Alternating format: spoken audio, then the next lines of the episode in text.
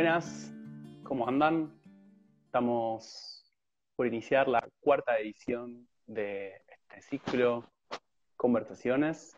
Ya lo tengo a eh, Eduardo Mancharotti de otro lado, ¿no? ¿Estás ahí? Sí, ¿me escuchas bien? Sí, mucho joya. ¿Vos a mí? Perfecto, sin ningún problema. Estamos, estamos bárbaros. Buenísimo. Eh, que los espectadores, si tienen algún problema de sonido, nos lo hagan saber. Si no, partimos de la base de que estamos bien. Este es el momento del vivo de Instagram, que es casi un género en sí mismo ya, ¿no? Que es hablar de lo técnico. Sí, sí. sí. viste, viste, no sé si a vos te pasa, pero el otro día le contaba a una amiga mía que, que trabaja en diseño de página web y como que es muy canchero en estas cosas, y le digo, el otro día tenía que preparar una clase de, algo de teología, justo, claro, pero antes tuve que ver un tutorial sobre cómo armar videos, repasar un tema de iluminación. Cuando llegó el momento de preparar la clase estaba, estaba exhausto, ¿viste? No, no me daba el coro para más. Total, total. Eh, bueno, vos sos, eh, bueno, antes que nada es un lujo tenerte acá, la verdad que estoy muy contento de, de que participes. Hace mucho queríamos tener esta conversación. Y, bueno, viste que es paradójico, ¿no? Pero empezó a haber un montón de tiempo y uno empezó a tener menos tiempo, eh, así que lo fuimos, lo fuimos dilatando. Eh, sos un, creo que te vi en casi todas las ediciones de este ciclo, te vi ahí como espectador comentando, hemos charlado sobre lo que sucedió acá, así que sabes un poco de qué va, pero para la gente que se suma hoy por primera vez, eh, cuento un poquito, el, el ciclo de conversaciones tiene algunas premisas Hoy las voy a sintetizar. Ya esto, yo soy poeta oral, debería saberlo de memoria, incluso actuarlo, pero no, no, no logro memorizar eh, esta, introducción. Eh, pero un poco la, idea principal tiene que ver con que justamente las ideas no pueden ser refutadas, sino que pueden ser vistas más claramente. Una vez enunciadas, no pertenecen a nadie, y antes, ¿qué son? ¿Ideas o son meras ocurrencias? Como dice Rosario Blefari, las ideas son vueltos perdidos que quedan en los bolsillos. Eh, podemos interesarnos por ellas o apartar la mirada y sentarnos en otro lado.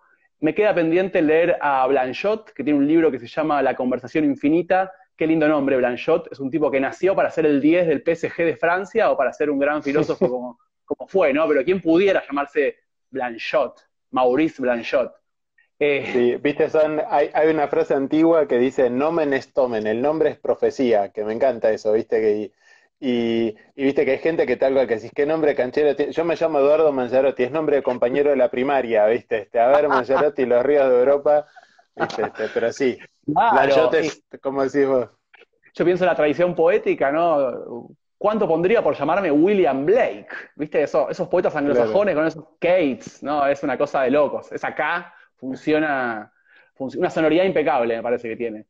Eh, hoy tenemos un tema muy particular que hace tiempo que, tenía ganas de, trabajarlo. Vengo haciendo una lectura así muy, muy intuitiva y, también vinculado a una experiencia de, fe, de meditación, de, un montón de cuestiones.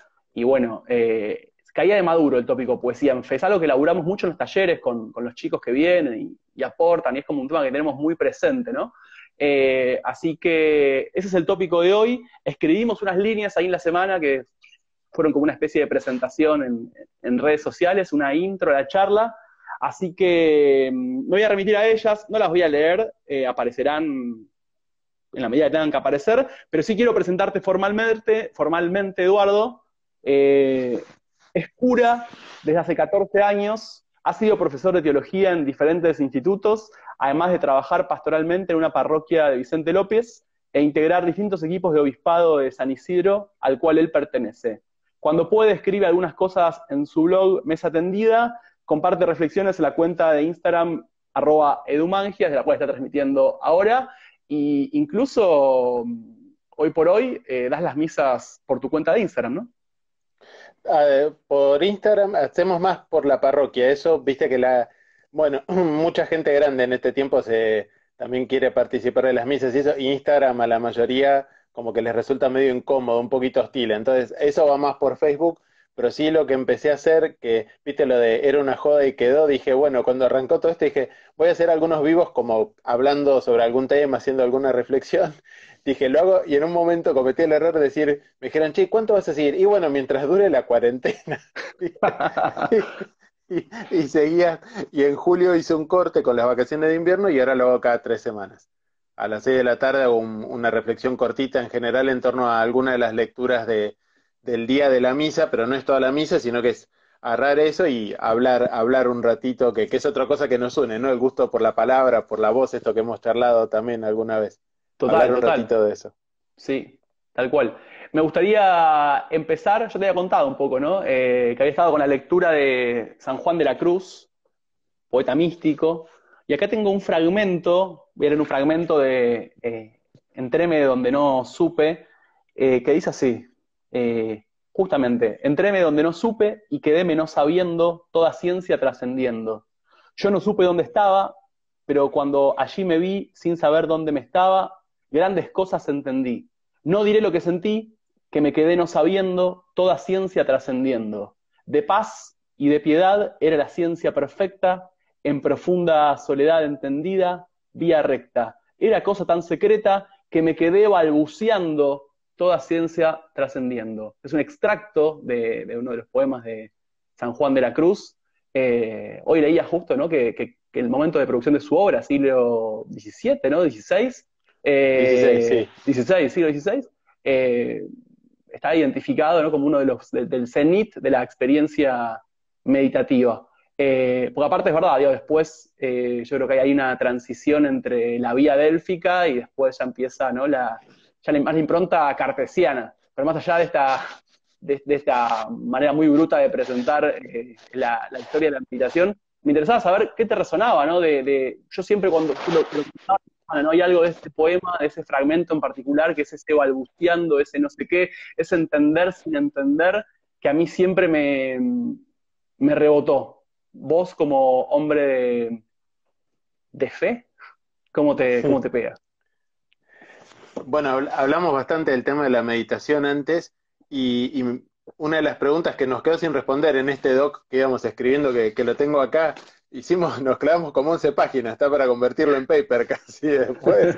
este, y, y, que preguntabas el tema como hablábamos de la relación entre meditación y poesía, y algo que pensaba era que, o, si querés en esto de la experiencia mística, ¿no? Que, que, es eso, ¿no? San Juan es un místico, que también es poeta, que de hecho le empieza, en realidad, yo no soy un sanjuanista, fíjate que está el nivel de gente que tiene dedicado a su estudio que que se habla de, mm. este es un sanjuanista, como diciendo, este chabón se ha dedicado a leer a San Juan de la Cruz y sobre San Juan de la Cruz. Yo no soy un sanjuanista ni de lejos, pero sí me impresiona esta cosa que él tiene, que, él empieza primero a hacer poesía, como para decir, bueno, pongo de alguna manera, plasmo mi, experiencia espiritual, y después le hinchan para decir, bueno, pero explícanos qué quiere decir esto, y un poco también por las dudas, viste, la época de la Inquisición medio heavy, ¿no? Este, entonces, también para mostrar que no estaba diciendo ninguna barbaridad, empieza a hacer los comentarios a las canciones, pero, pero algo que, aparece muchas veces cuando uno...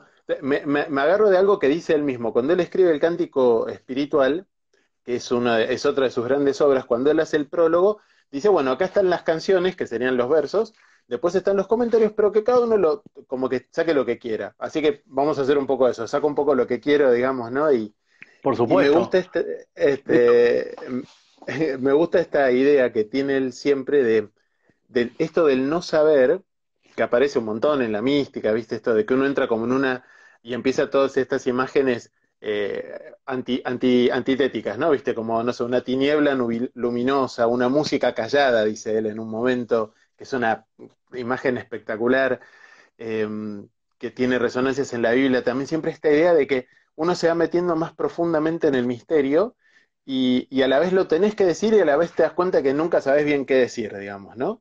Que es el balbuceo, este lenguaje, esto, ¿no? Como esta idea que, me gusta un montón, esto de decir, a ver, eh, tengo que decir algo porque me explota y al mismo tiempo eh, sé que siempre me quedo corto. Esto, esto de que uno se da cuenta de enseguida, apenas lo empieza a decir, que uno enseguida se da cuenta de que la palabra no llega. Y, creo mm. que ahí, eh, ¿no? Como que experiencia espiritual, y, poesía siempre se tocan de la mano, porque el poeta y el que lee poesía, viste, siempre siente eso.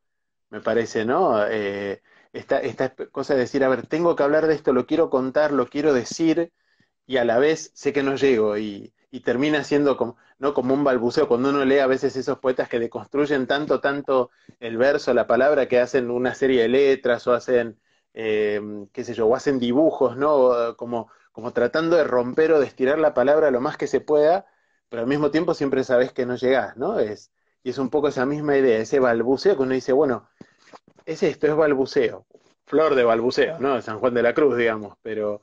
Y, y creo que la meditación, de alguna manera, apunta a eso mismo, como que la, meditación, de la misma manera que para mí la poesía corta camino para llegar a la realidad, me parece que la meditación busca hacer eso desde la práctica espiritual. ¿Viste? Vamos a, esto, ¿no? Y, no lo hace de un modo sofisticado, sino que lo hace a través de la simplicidad. ¿Viste? Cuando ves a los grandes maestros de meditación, al, al que yo sigo, a John Main, que te dice, ¿qué es meditar? Te dice en un libro. Y yo fui en un libro de él a buscar eso, es un capítulo de una página y te dice, sentate derecho, respira profundo, repetí una frase media hora a la mañana, media hora a la tarde. Eso es meditar. Y vos decís, no, ¿cómo eso? ¿Viste? ¿No? Y, este, y viste, y, uno piensa en la poesía, esto, ¿no? San Juan de la Cruz, que en, en diez estrofas te, te, sintetizó, viste, como su, su, experiencia, lo que él vivió.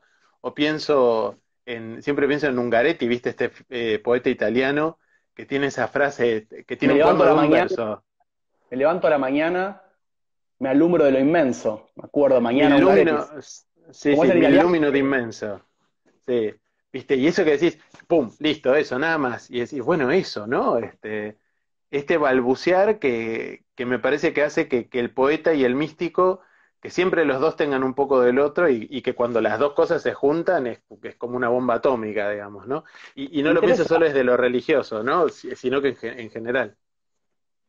Sí, eh, me interesa lo que decís y me genera una duda, una, una, pregunta, lo que vengo pensando últimamente, que es que, mm, bueno, creo que los tiempos de pandemia eh, nos han obligado a empezar a relacionarnos con, con, lo desconocido, ¿no? O sea, creo que uno siempre tiene un vínculo con lo desconocido, pero que en estos tiempos donde prima la incertidumbre y no hay no hay nadie que te puede tirar una posta, o sea, todos los que creíamos que sabían al final no saben tanto, uno como se le cae todo y estás obligado a, tener los pies en el barro, como diría Oscar Wilde, ¿viste? Eh, pero él también decía que con los pies en el barro se pueden ver las estrellas. Entonces, como que había una manera de lidiar con, con, lo desconocido. Y muchas veces con las prácticas de meditación, eh, yo también practico la meditación, o sea, creo que de otra manera, pero hay algo de, de eso que es igual, que es sentarse en un cuarto a, ver qué pasa. Blanchot, justamente lo citaba al principio, dice eso. Creo que como todos los problemas del mundo no existirían si el hombre supiese quedarse en un cuarto un rato largo y no salir. Eh, pero mm, hay algo de, la meditación, ¿no? Que es como hay un observador, hay un observado, y en un momento eso, si la meditación, si el intento meditativo progresa, aunque no me gusta hablar de la idea de progreso en meditación, pero para decirlo de una manera torpe, sería, eh, se rompe esa escisión entre observador y observado y uno es un observar o hay un observar, ¿no? Y muchas veces el poeta eh, tiene esta tentación de registrarlo todo, ¿no? Como de que aparece todo el tiempo el observador queriendo decir, bueno, esto lo voy a contar así, esto lo voy a contar así. Y en ese punto me parece que la experiencia, yo lo resumo en una frase que es, no podés adentrarte en lo desconocido como si fueses un cronista, ¿no? Como que hay que dejarse ir. Y ahí a veces veo como una tensión entre la vocación poética y la vocación eh, meditativa, espiritual. ¿Vos cómo ves esa, eso? Está bueno.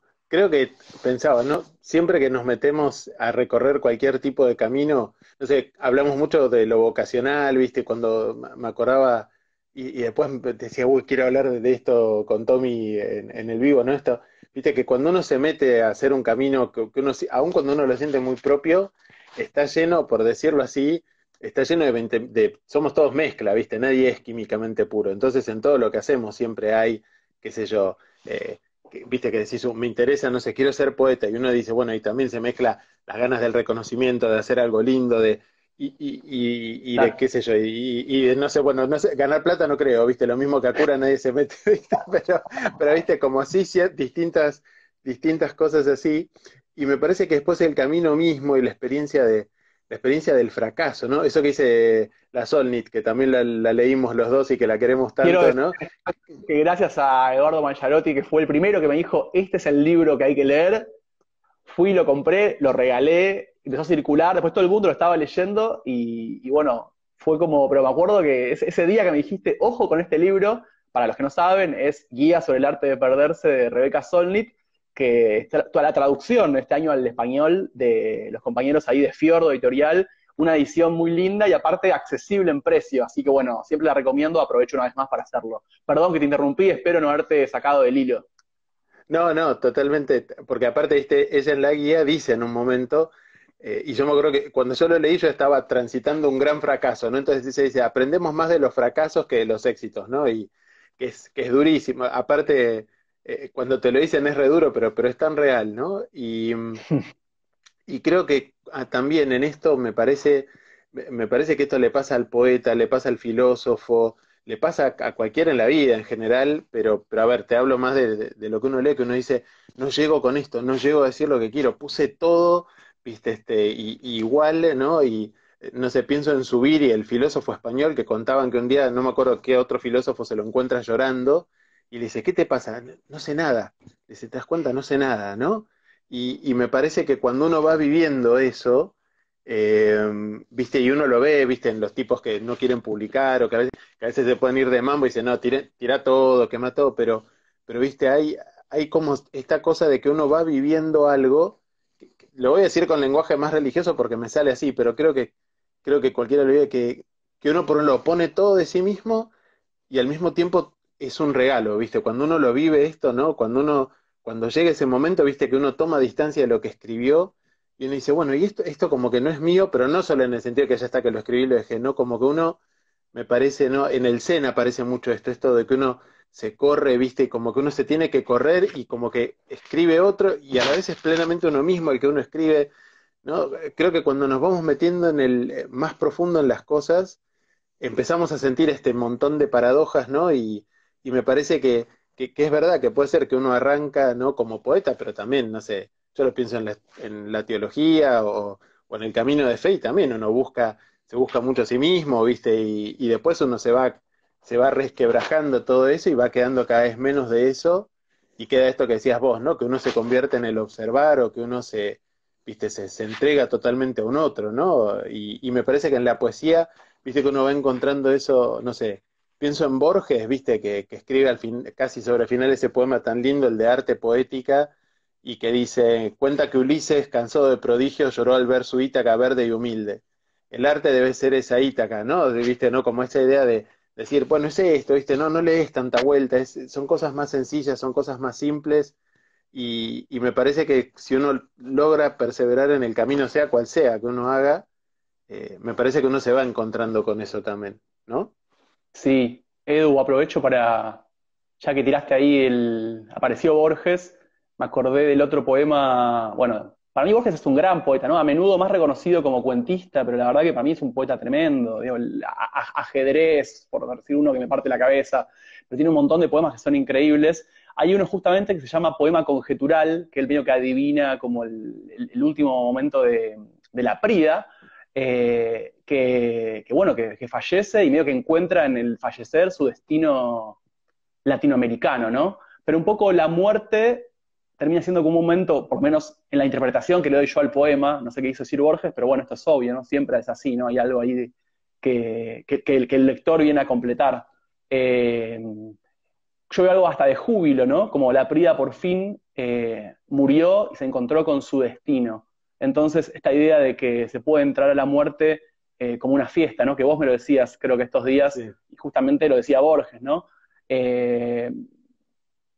te pregunto un poco por qué le tenemos tanto miedo a la muerte, eh, porque es algo que, me parece que en, la cultura occidental y, también lo pienso en términos generacionales, es algo que cuesta mucho, ¿viste? Poder hablar. Yo creo que recién ahora está saliendo un poco, se permite hablar un poco más.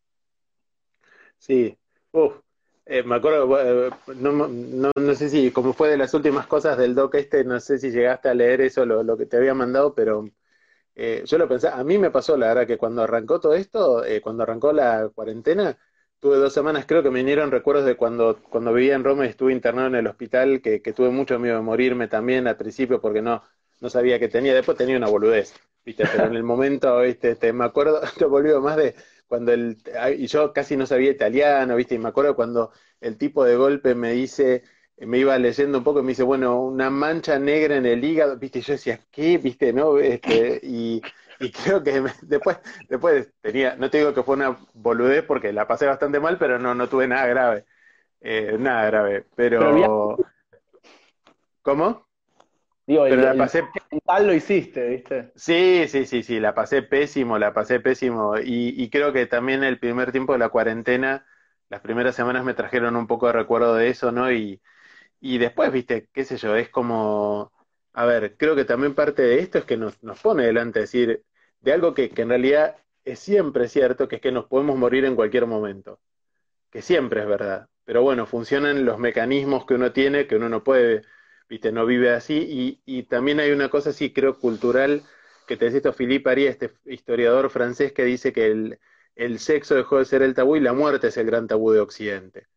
Claro. ¿no? Y que lo, lo notas en un montón de cosas, ¿no? de, de de cambios culturales, hasta los cambios de cultura funeraria, hasta, él decía, ¿no? Esta cosa que uno dice, no, yo quiero morir sin darme cuenta, decía, en la Edad Media eso era lo peor que te podía pasar.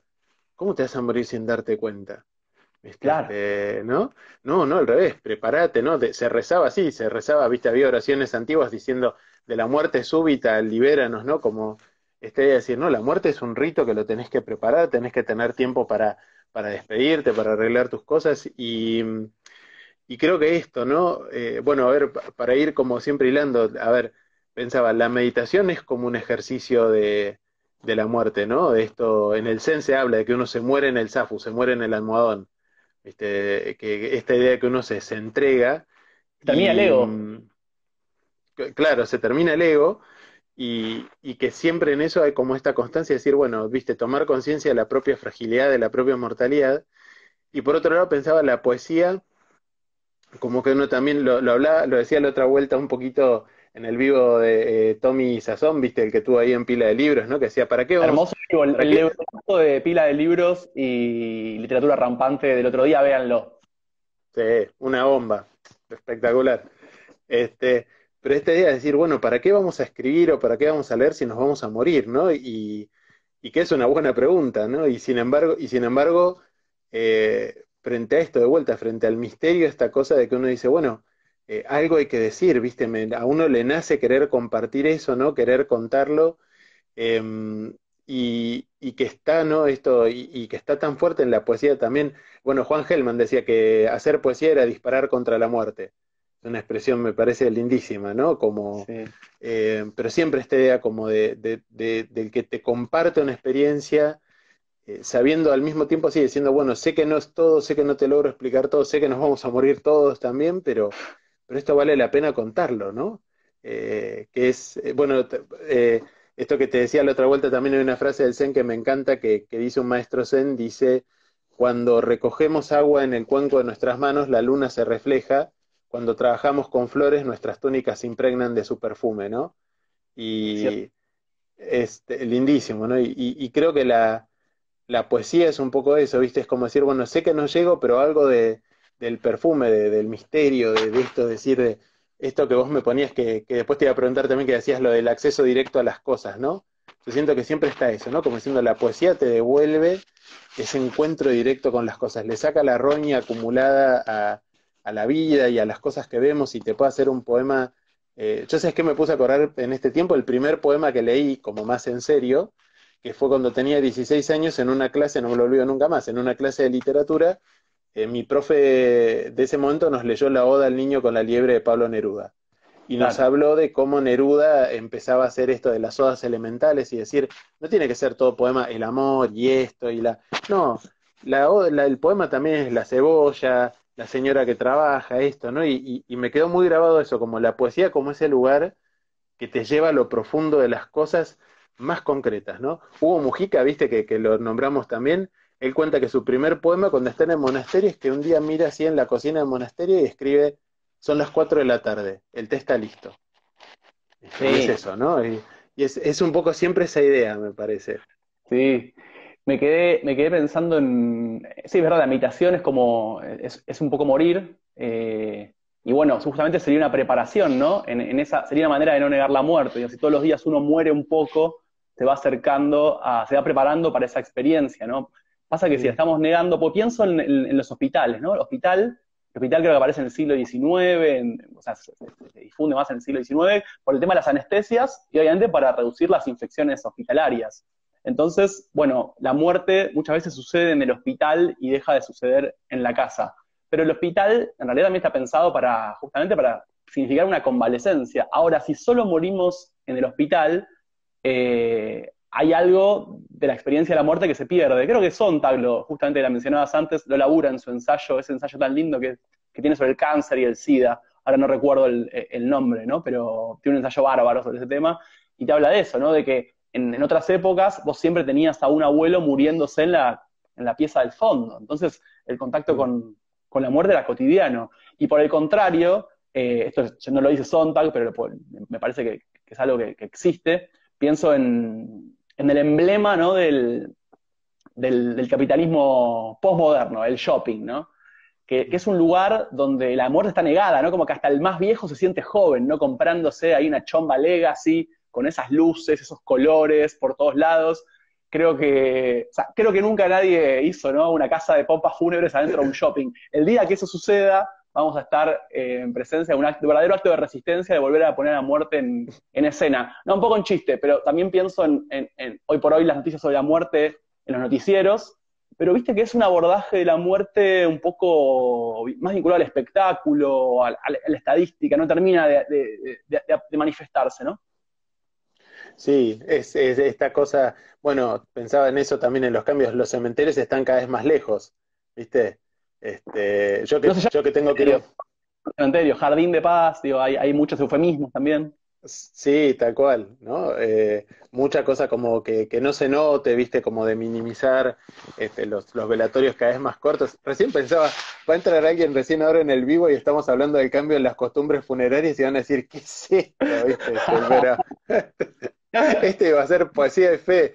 Eh, pero, pero ahora, ahora seguro que encontramos algún hilo que, que, nos, que nos lleve vuelta, pero, pero sí, viste, es, a ver, lo, pienso en esto, ¿no? Yo, yo, a veces cuando pienso cuál es el, viste, si me, si me vos me preguntás cuáles son los grandes, cuál es uno de los grandes problemas de hoy, que hay tantos, ¿no? Tanta, obviamente, la injusticia estructural, tan, tantísimas cosas, viste, que, que, que a uno le parten el alma, pero, pero si uno lo ve como en un nivel más espiritual también en muchas cosas, pienso mucho en este tema de la superficialidad, ¿viste?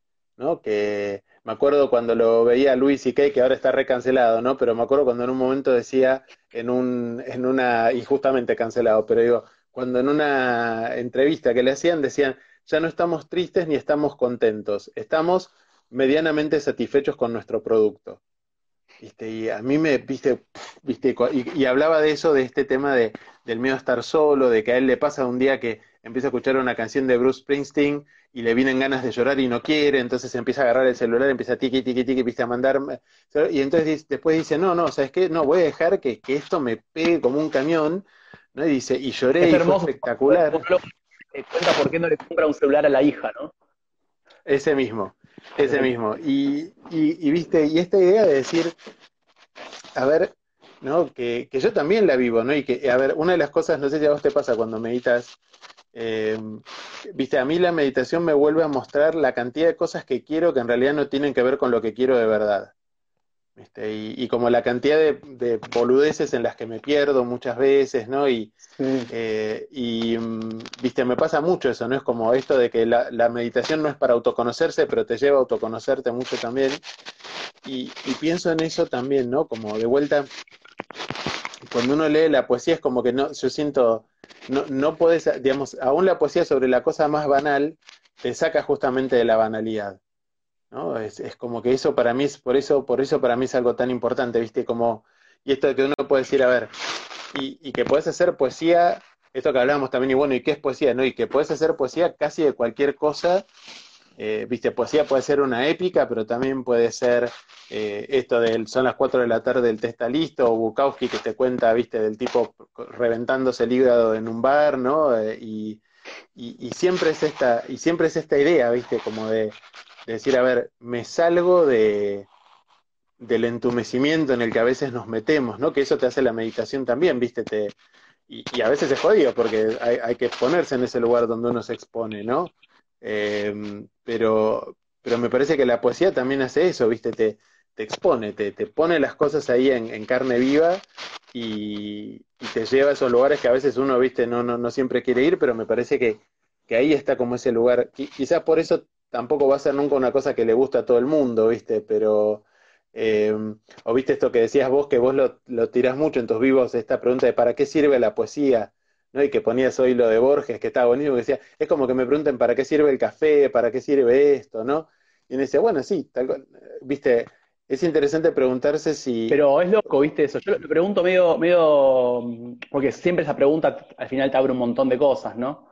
Eh, es como una excusa para empezar a hablar, ¿no? La de qué, es la poesía, también siendo una excusa para, empezar a hablar de un montón de cosas. Yo creo que, ¿viste? Es como dice el, poeta de Plaza San Martín, Alberto Girri, que era un tipo que todas las tardes se iba a Plaza San Martín, se ponía medio en cuero y tenía un cuaderno y se tostaba con el sol y escribía un poema entonces él estaba muy bronceado y era muy prolífico, porque tenía un poema todos los días, ¿viste? Y Alberto Girri decía que la poesía no se define, se, reconoce. Y creo que hay algo, hay, algo de, esa capacidad de estar atento, de, acompasarse con el universo, de mantener una vitalidad.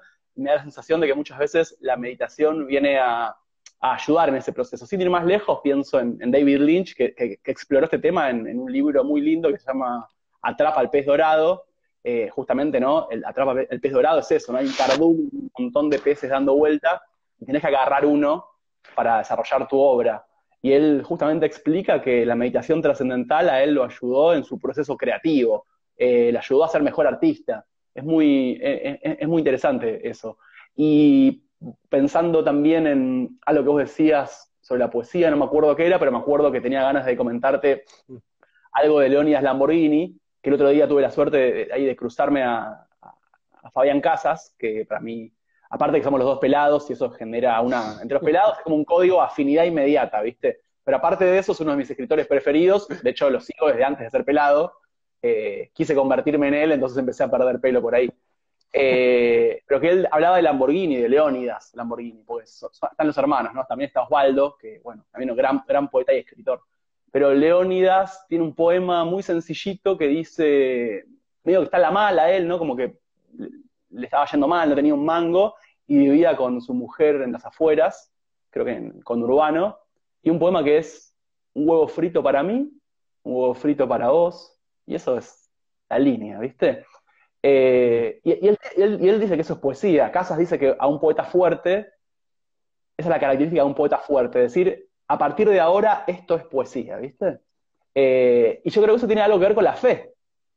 Digo, eh, con, creer en lo que estás haciendo. O en, tener. En, Vicente Luy, otro poeta, decía que era un, era un bizarro, Vicente Luy, o era un tipo muy, muy disruptivo, gran poeta y muy extravagante. Tiene una anécdota muy linda de que irrumpe en un concierto de Lisandro Aristimuño a leer sus poemas. Lisandro no lo había invitado, el público, el público no lo, no lo quería no lo quería para nada, y él dice, se sube al escenario y empieza a leer sus poemas. Empieza a leer sus poemas. Dice, ¿cómo no voy a leer mis poemas si yo tengo confianza ciega en mi poesía? Y después medio que lo bajan, del, lo bajan ahí del, escenario, Lisandro Aristimuño no lo va a rescatar nunca, algunos lo aplauden, pero me quedó esto, ¿no? Confianza ciega en mi poesía. Pero sobre todo una intuición casi creyente, ¿no? Como un acto de fe. Y pienso en que no hace falta ser, eh, creer en Dios para tener fe. Pienso también en la, en, la tradición judía, ¿no? Yo vengo de la tradición judía y muchas veces percibo como esa idea, ¿no? De que no hace falta eh, creer en Dios. O se cree en Dios y se lo discute a Dios, ¿no? Como un Dios cuestionado. Hay una anécdota muy interesante de, en un campo de concentración, en Auschwitz. Eh, los judíos le hacen un juicio a Dios en una celda, un juicio a Dios es un delirante, nos abandonó, ¿por qué está pasando esto? Y la conclusión es que lo condenan a Dios. Termina el juicio, se postran y rezan. O sea, le rezan al Dios que acaban de condenar, como una relación eh, desde el cuestionamiento con Dios, ¿viste? Se mezclé, un omelette de, situaciones vinculadas a la fe. Me distrajo también un comentario que apareció por ahí, eh, marcándome un error de concepto con el tema del conurbano y las escuelas. Tienen mi buena fe, por favor, no vamos a machacar sobre eso. este, sí, bueno, es que también el tema es, ese, viste que hablábamos de las caricaturas de la fe, como por ahí también puede haber caricaturas de la poesía, viste, este, que, pasa, viste, que la gente te dice poesía, poesía es rima, viste, como eh, poesía son cositas con rima, cantitos que uno aprende en la primaria, y, y lo mismo con la fe, viste, que la gente piensa, bueno, la fe es como esta especie de cosa monolítica que, que te da todas las respuestas, como una especie de algoritmo para vivir, y, y, es, y es todo lo contrario, ¿no? La fe es esta eh, por eso, viste, es, viste, el lenguaje de la fe, que eso lo compartimos porque siempre se habla de judeocristianismo, o sea, para nosotros, para mí una de las mejores imágenes de la fe está en el libro del Génesis, cuando uno de los patriarcas, Jacob, se pasa toda la noche agarrándose a trompadas con Dios.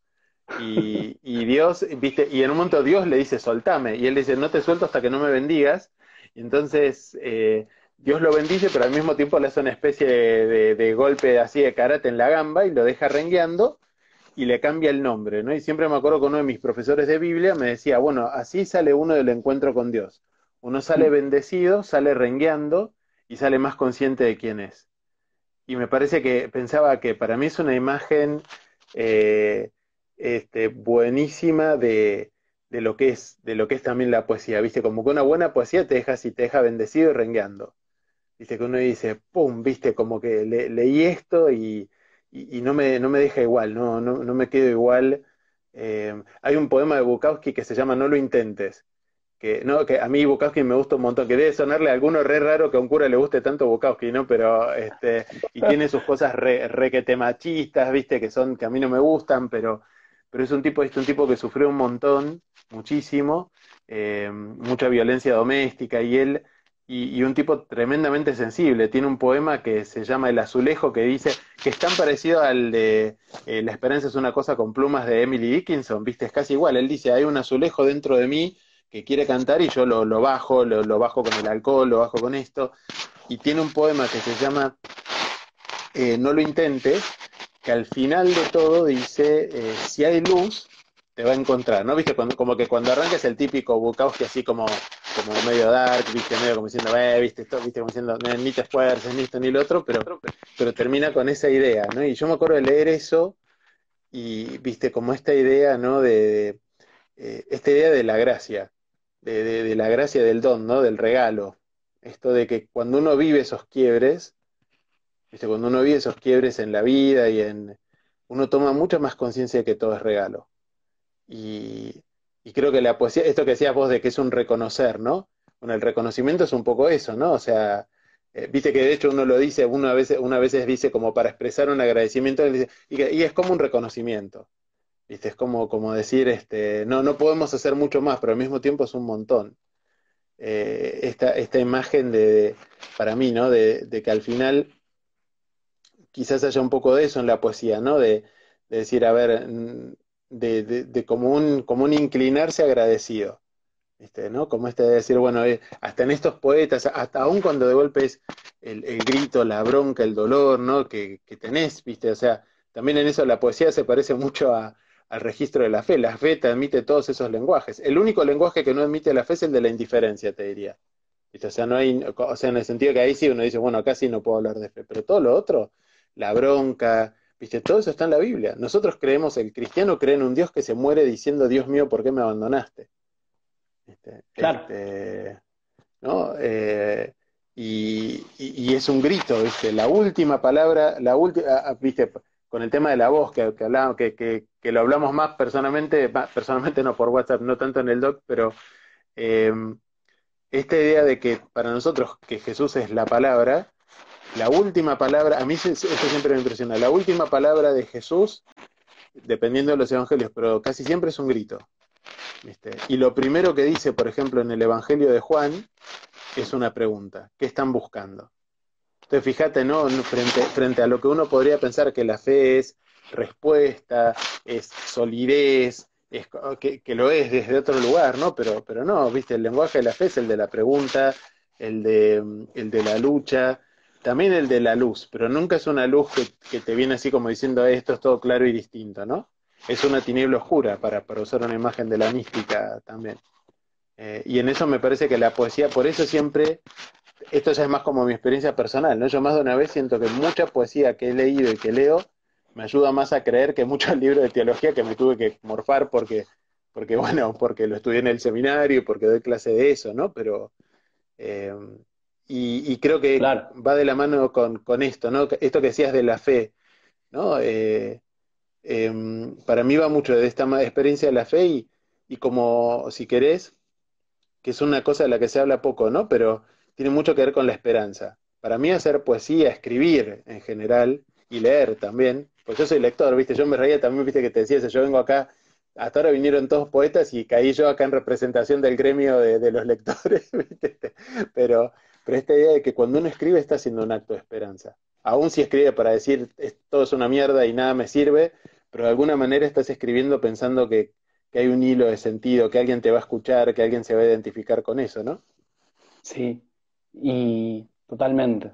Y pensaba en, en, los poemas de Bukowski que leíste, que justamente lo estoy, lo estoy releyendo a Bukowski ahora, que apareció un libro acá de, mi compañera y lo, agarré, ¿viste? Estaba Bukowski ahí, hace rato lo vi. Aparte, ¿viste? Esos libros de anagrama, lomo, grande, se impone en la biblioteca, ¿no? Adentro de todos esos, todos esos, esos libros, esos, esos que resaltan tenía como peso específico. Bueno, está la anécdota esa de Borges, ¿no? Que, dice que le preguntaban, me la contó el Ari Masi esta anécdota, que era que Borges compraba libros cuando estaba ciego, ¿viste? Y, era, ¿por qué le compras libros, Borges? Por su fuerza gravitacional, decía. Bueno, este de Bukowski tiene una fuerza gravitacional bárbara, eh, y lo agarré y me partió la cabeza, unos poemas increíbles, y bueno, justamente es eh, autobiográfico y habla mucho de estas experiencias de violencia doméstica, explican un poco también su, su, escapismo hacia el alcohol y, bueno, y la autodestrucción. Eh, pero pensaba, claro, vos haces la aclaración de, va a sonar raro a un cura que le guste Bukowski, pero me parece que justamente hay algo de época que tiene que ver con que a uno el Instagram, no lo voy a demonizar porque estamos acá gracias a él, pero digo, esto del, del, like, que se likea por empatía, ¿viste? Eh, uno likea lo que es igual a uno. Y la verdad que la poesía más poderosa es la que controvierte nuestro sistema de creencias, la que te da otra mirada, la que te hace repensar lo que vos creías antes. Digo, para confirmar, eh, me escucho a mí mismo, no leo poesía. Así que me parece muy razonable que, tengas a Bukowski como una fuente de, como un sistema, ¿viste? Eh, eso me quedó rebotando por un lado y, después algo que, vengo observando, que vengo, más que observando, escuchando, ¿no? Eh, que es que vos la tirás más para el lado de la poesía y yo más para el lado de la fe. Y me, encanta eso, porque nos ponemos la, camiseta del otro. Eh, sí, sí.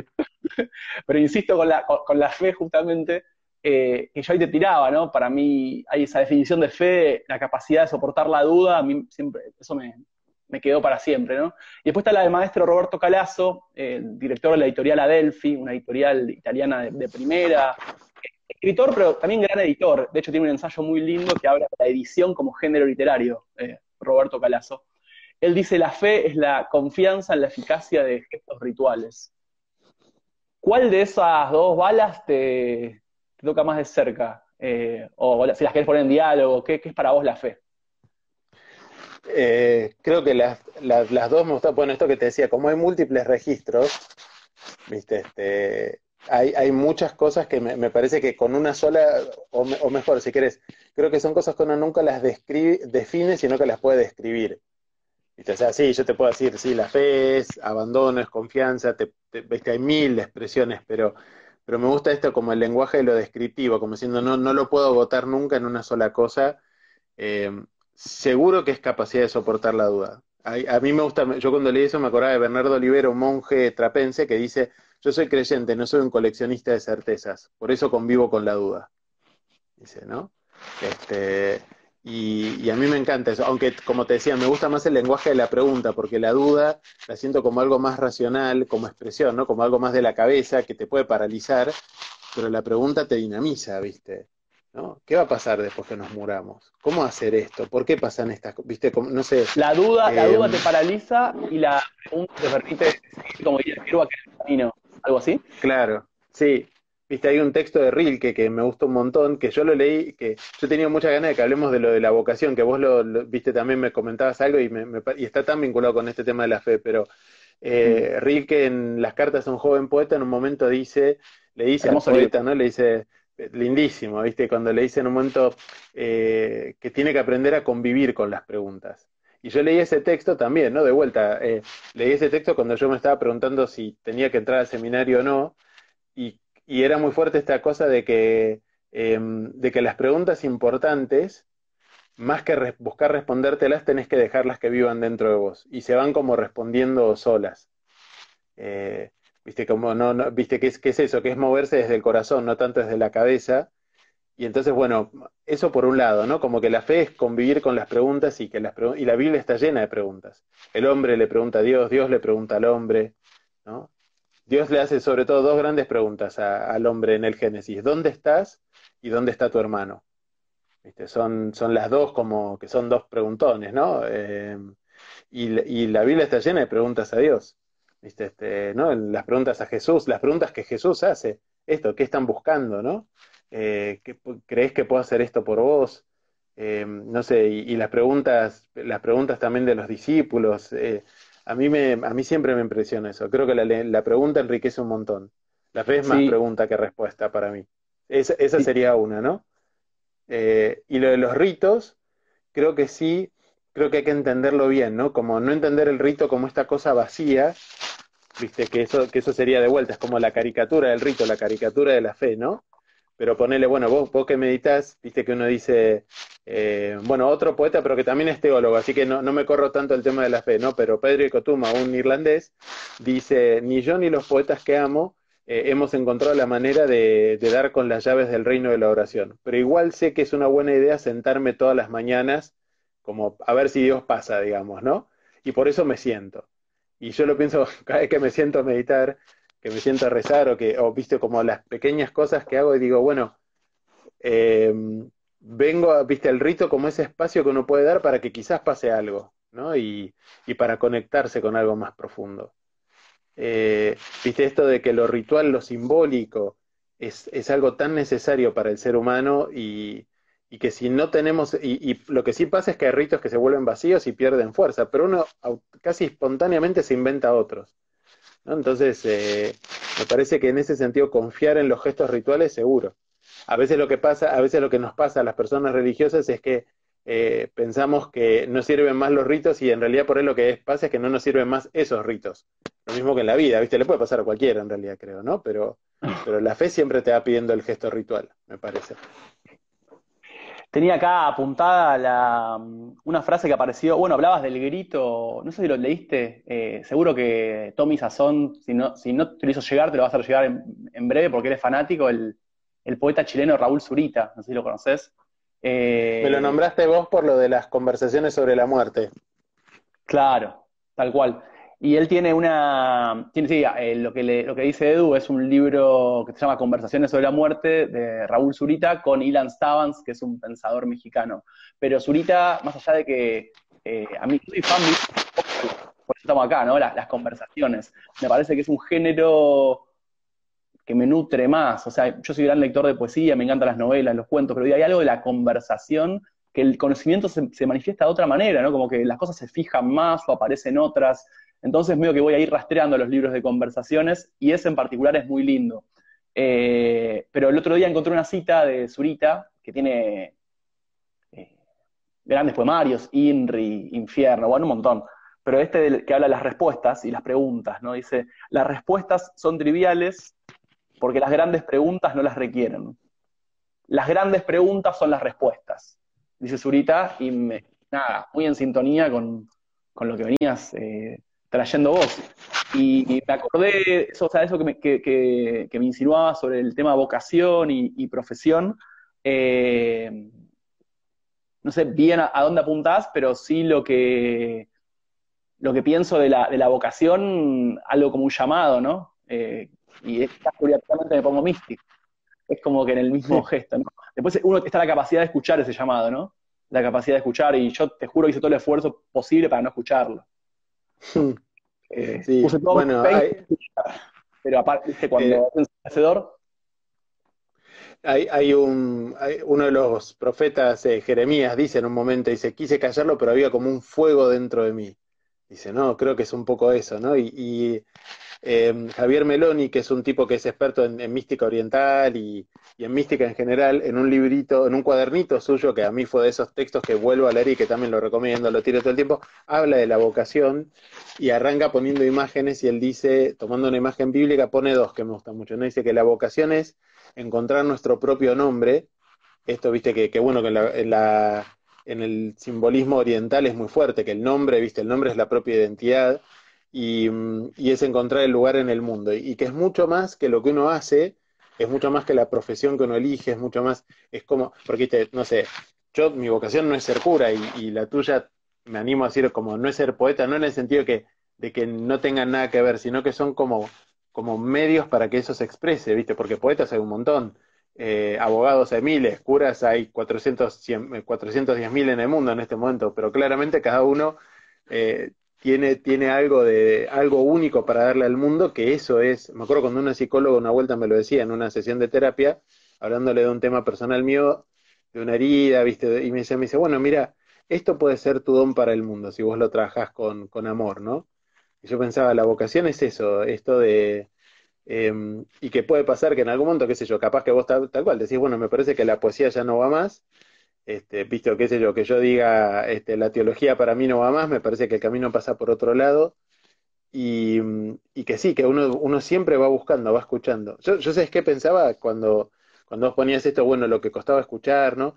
A mí me costó reconocer como que mi vocación era el servicio a la palabra viste, como que como, como cura, viste, uno también quiere como hacer muchas cosas, ¿no? Esto cuando vos decías, me encantó esa imagen que me ponías en el doc de que la palabra es algo esquelético, viste, tal cual, yo decía, pucha, viste, a mí me piden que escriba cosas o que hable, y, y obvio que voy buscando siempre hacer y que no que todo se quede en la palabra escrita, que eso, que eso sería terrible, viste, la vida es palabra, pero, pero sí como que obviamente esa, esa gravitación fuerte para ahí, y, y, una cosa que me da cuenta cuando pensaba en la charla que íbamos a tener y decía, qué bueno esto, esto fue por, por ir charlando con Tommy.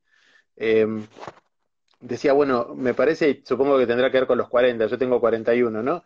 Decir, bueno, lo de que el servicio a la palabra está, está, pero ¿qué tipo de palabra querés decir, no? Esa es la, la pregunta que yo me estoy haciendo mucho ahora como que el camino vocacional en este momento está pasando mucho por ahí, ¿no? Y, y que tiene que ver con esto de la voz, de la oralidad, que vos, que, a vos te gusta tanto, ¿no? Y, y que a mí fue como un descubrimiento del año pasado. Algo, algo medio, yo, igual lo siento como algo medio de época, me parece que, bueno, quizás siempre se pronostican estas cosas, porque pienso, ¿no? En, dice, se va, viste que siempre se pronostica el fin de la sociedad lectora, siempre se dice que es la peor de las épocas. Sí, sí, la gente lee cada vez menos, ¿viste? Sí, sí. ¿Viste? Sí, sí, sí. Las enfermedades de antes eran mucho mejores. Y bueno, qué sé yo, la pandemia quizás pone un poco en crisis eso, pero la verdad que, que, bueno, tenemos una esperanza, ¿viste? Está la ciencia trabajando. Eh, no, no, no, caigo en esa, en esa nostalgia. Eh, o sea, creo que, mm, digamos, nuestros tiempos son estos, ¿viste? Siempre nuestros tiempos son, es el presente, siempre el tiempo, ¿viste? Porque me causa gracia esa gente que quizás, no sé, tiene 40 años y te dice, no, en mis tiempos, tenés 40 años, digo, estos también son tus tiempos. Claro. Eh, pero hay algo, sí, de la oralidad, eh, de la palabra dicha en voz alta, que permite ocupar el espacio, que permite ocupar lugar y creo que respirar y habitar lo real aún mediado por la digitalidad, y eso es paradójico y creo que es una novedad para todos, ¿no? Bueno, Hugo Mujica, que lo has traído acá un par de veces, ¿no? Poeta y, sacerdote, él dice que, es una era en la cual hay comunicación pero no hay encuentro. Muchas veces eso creo que sucede, que, sucede a menudo, pero viste que también pasan cosas eh, en estos intercambios de Instagram. Yo, bueno, estoy dando los talleres, vos estás eh, das tus, eh, tus homilías, serían casi, sí. Sí, sí, como homilías, sí. Sí, eh, y, suceden cosas, ¿no? En, nosotros, en los que están del otro lado. Es verdad, no, está la carne, no está el latido tan a flor de piel, pero algo sucede. Pero me parece que sí, que la palabra y volver a reunirnos en torno a, la palabra y nos permite justamente estar en estado de presente y no, no estar tan nostálgicos. Eh, por lo menos a mí se me aparece por ahí el lado de, bancar la tradición oral y desarrollarla. Y sobre todo también me parece que hay algo de hastío de lo visual, incluso pre-pandemia, ¿no? De, no ver tanto. Enrique del Percio, eh, amigo en común, siempre dice, ¿no? Acá cuando queremos estudiar algo, eh, no armamos escuchatorios auditorios, siempre armamos un observatorio, ¿no? Siempre estudio es sinónimo de ver, como si no se pudiera tener una aproximación a las cosas sin la mirada. Y bueno, justamente eso está para, para repensarse. Nos quedan un par de minutos, nos quedan solamente cuatro minutos, así que vayamos viendo cómo nos bajamos de esta liana. Sí, mal. yo pensaba, pero qué lindo porque aunque sea un punteo de, casi todo, pudimos, pudimos decir, eh, no sé, yo me quedaba pensando en esto, esto de la voz, ¿no? Que, vocación es verdad, viste, vocación viene de vocare, de llamar, es la misma raíz que voz, eh, es la voz de otro, pero que nos revela nuestra propia voz. ¿Viste? Y, y, que uno se va dando cuenta, viste, esta cosa que hasta hasta científicamente está demostrado que la voz de uno es como la huella digital, ¿viste? Es única y al mismo tiempo cuando vos escuchás a alguien hablar, ¿viste? Cuando escuchás a alguien y conoces a la familia, le reconoces las inflexiones y el ritmo de los viejos, de los hermanos, de los amigos, del barrio, ¿viste? La cadencia, ¿no? Y, pensaba, y Cesare Pagazzi, que es un autor que, me gusta mucho, que es el que habla de este tema de la voz, que, me encantó, eh, dice que nuestra voz es eco de otras voces y, a la vez siempre va a ser algo único. Entonces pensaba, la poesía como ese espacio donde justamente escuchamos otras voces que nos revelan nuestra propia voz. Y, que en el fondo, ¿no? Para, para el que cree, viste, este, eh, es, es, el espacio de la voz de Dios, ¿no? Que es, para, para el creyente, la fe se escucha sobre todo es, ponerse a la escucha y, es una voz que a diferencia de tantas imágenes que lamentablemente no se han metido muchas veces en Occidente del Dios violento, de, es, este Dios que habla muy despacito, que como dice también un texto del libro de los reyes del Antiguo Testamento, dice, cuando habla Dios es un sonido sutil del silencio. Entonces la fe como, como es ir escuchando ese, escuchar el silencio también de vuelta, ¿viste? El lenguaje de la paradoja de, de ¿viste? ¿no? Y, y de ir, uy, se congeló Tommy. Ah, no, ahí está, ahí está de vuelta. Se me, se este... mi casa. Eh, hablaste la palabra silenciosa de Dios y se cortó toda la y volvió, así que bueno. Eso, pero eso, ¿no? Esa idea me parece, ¿no? Como la fe, como esa escucha eh, que nos revela nuestro propio ser, nuestro propio nombre, nuestra propia voz, y, y la poesía como ese camino también, inclusive, bueno, Carol Andafi decía, este, para mucha gente está la religión, la oración, qué sé yo, y para todos los demás está la poesía. Hermoso. Este, es espectacular. Me parece que ese es el cierre, Edu. Eh, agradecerle a toda la gente que se sumó y que estuvo comentando eh, y, que se sumó a este puente entre poesía y fe. Eh, muchas gracias a vos, Edu, por haber participado. Me quedo con ganas de más. Yo creo que da para una segunda parte tranquilamente. Y los que preguntaban ahí, esto queda guardado en, los fatales, se descarga ahora eh, y queda ahí en los fatales para que lo puedan compartir y, ver. Tommy Sazón, Tommy Sazón está pidiendo que es el maestro, el maestro rampante, ¿viste? Yo soy un discípulo, así que dice que nos tenemos que volver a conectar, pero, pero podemos pensar un bis, o, como decíamos, lo tenemos que, invitar a, a, Tommy, ¿no? Y tener una charla ahí los tres, estaría buenísimo. Sería más complicado desde el vivo, pero pero habría que pensarlo, ¿no? Totalmente. No quiero que nos, que nos corte Instagram, quiero que tengamos la autonomía de decir adiós nosotros. Así que bueno, muchas gracias a todos. Y gracias, Edu. Mil, mil gracias. Mil gracias a todos. Nos vemos.